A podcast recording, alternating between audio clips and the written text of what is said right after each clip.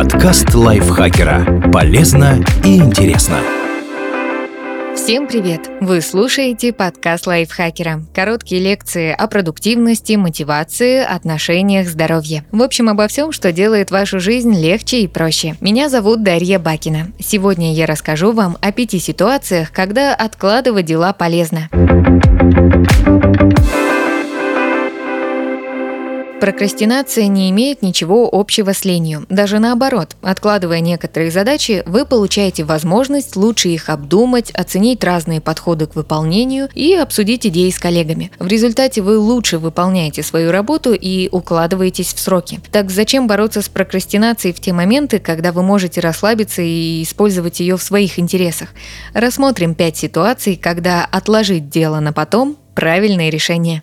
Когда вам поручили сложный проект? Утро понедельника. Вас назначили на проект, который нужно показать клиенту в пятницу. Не прокрастинатор тут же примется за дело и уже к среде у него все готово. Но вдохновение всегда появляется, когда меньше всего ожидаешь. Если вы подходите к задачам так же, значит упускаете два дня, за которые может появиться интересная идея. Профессор права и финансов, писатель Фрэнк Партней говорит, что очень часто лучшее решение или инновационная идея приходит в неожиданное время, когда мы спим, моемся в душе или с кем-то разговариваем. Главное – определить, как долго вы можете ждать, чтобы все успеть и тянуть время до этого момента. Польза ожидания вдохновения подтверждена исследованиями. Американский психолог, профессор Уортонской школы бизнеса Адам Грант в колонке для New York Times рассказал об эксперименте, в котором участников попросили придумывать новые бизнес-идеи. Первая группа начала мозговой штурм сразу же, а члены второй, прежде чем приступить к работе, 5 минут раскладывали пасьянс или играли в сапера. В итоге идеи прокрастинаторов набрали на 28% больше баллов, чем идеи не прокрастинаторов. Плюс ко всему, нередко клиент меняет направление работы через несколько дней после того, как вы получили инструкции. Поэтому перед началом лучше немного подождать, пока у вас не сложится ясное представление о том, что клиенту от вас нужно. Каждый раз, когда вы начинаете действовать слишком рано, а потом концепция меняется, компания теряет деньги, а вы свое время. Поэтому сначала хорошенько подумайте, необходимо ли приступать к работе прямо сейчас. Когда вы готовитесь к презентации или докладу? Чтобы презентация оказалась свежей, не бойтесь изменять ее в последнюю минуту. Тогда содержание доклада будет актуальным в конкретный момент для конкретной аудитории. Главное – запомнить основные тезисы и поворотные точки выступления. Докладчик должен понимать, чего хочет от него аудитория, а значит собирать все элементы презентации вместе в последний момент. Лучше всего готовить презентацию в ночь перед выступлением, а затем хорошенько выспаться. Переспав с идеей, вы лучше запомните важные моменты и разложите все по полу полочкам в своей голове. Если вы решаете, принимать ли кандидата на работу.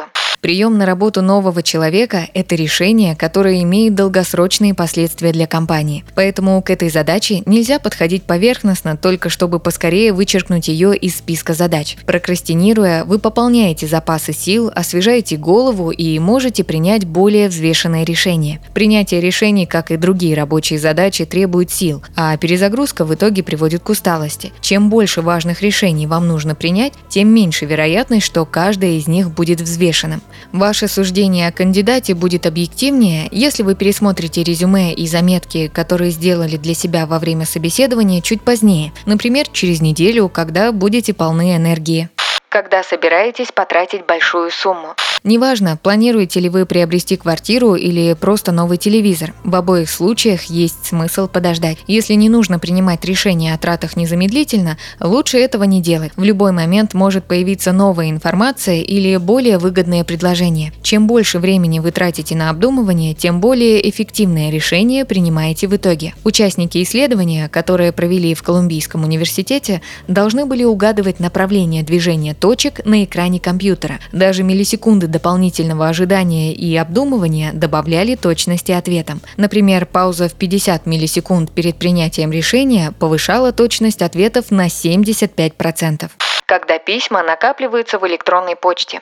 Завал во входящих? Каждый раз, отвлекаясь на несколько минут, чтобы прочитать письмо, вы теряете рабочий настрой и становитесь менее продуктивным. Конечно, не получится всегда игнорировать поток рабочих писем, но, по крайней мере, вы можете игнорировать их, пока не разберетесь с другими, более важными делами. Лучшая стратегия – просматривать имена отправителей. Так вы наверняка не пропустите ничего важного от начальства. Все остальные письма оставляйте непрочитанными и с ними за 45 минут до окончания рабочего дня. Многие вопросы во входящих вполне могут быть разрешены без вашего участия, а вы, в свою очередь, можете посвятить это время более значимым вещам. Кроме того, прокрастинация поможет вам реагировать на письма менее эмоционально. Отвечая незамедлительно, вы легко можете поддаться негативным эмоциям, гневу, волнению и написать то, о чем впоследствии пожалеете. Поэтому лучше давайте себе время, чтобы переварить новую информацию. Несколько дополнительных часов, а может даже дней, помогут вам составить более аргументированный и взвешенный ответ. Чем меньше вы проверяете почту за день, тем более комфортно чувствуете себя в психологическом плане. Ученые из Университета Британской Колумбии обнаружили, что проверяя электронную почту реже, люди избавляются от стресса и становятся более продуктивными. Спасибо Лере Мерзляковой за этот текст. Подписывайтесь на подкаст Лайфхакера на всех платформах, чтобы не пропустить новые эпизоды. Ставьте ему лайки и звездочки. Это помогает узнать о нас новым слушателям. Свои впечатления о выпуске оставляйте в комментариях или отзывах в приложении. А еще слушайте наш кулинарный подкаст «Время есть». В нем мы говорим, как выбирать, хранить и готовить разные продукты. Ссылка на него будет в описании. На этом я с вами прощаюсь. Пока. Подкаст лайфхакера. Полезно и интересно.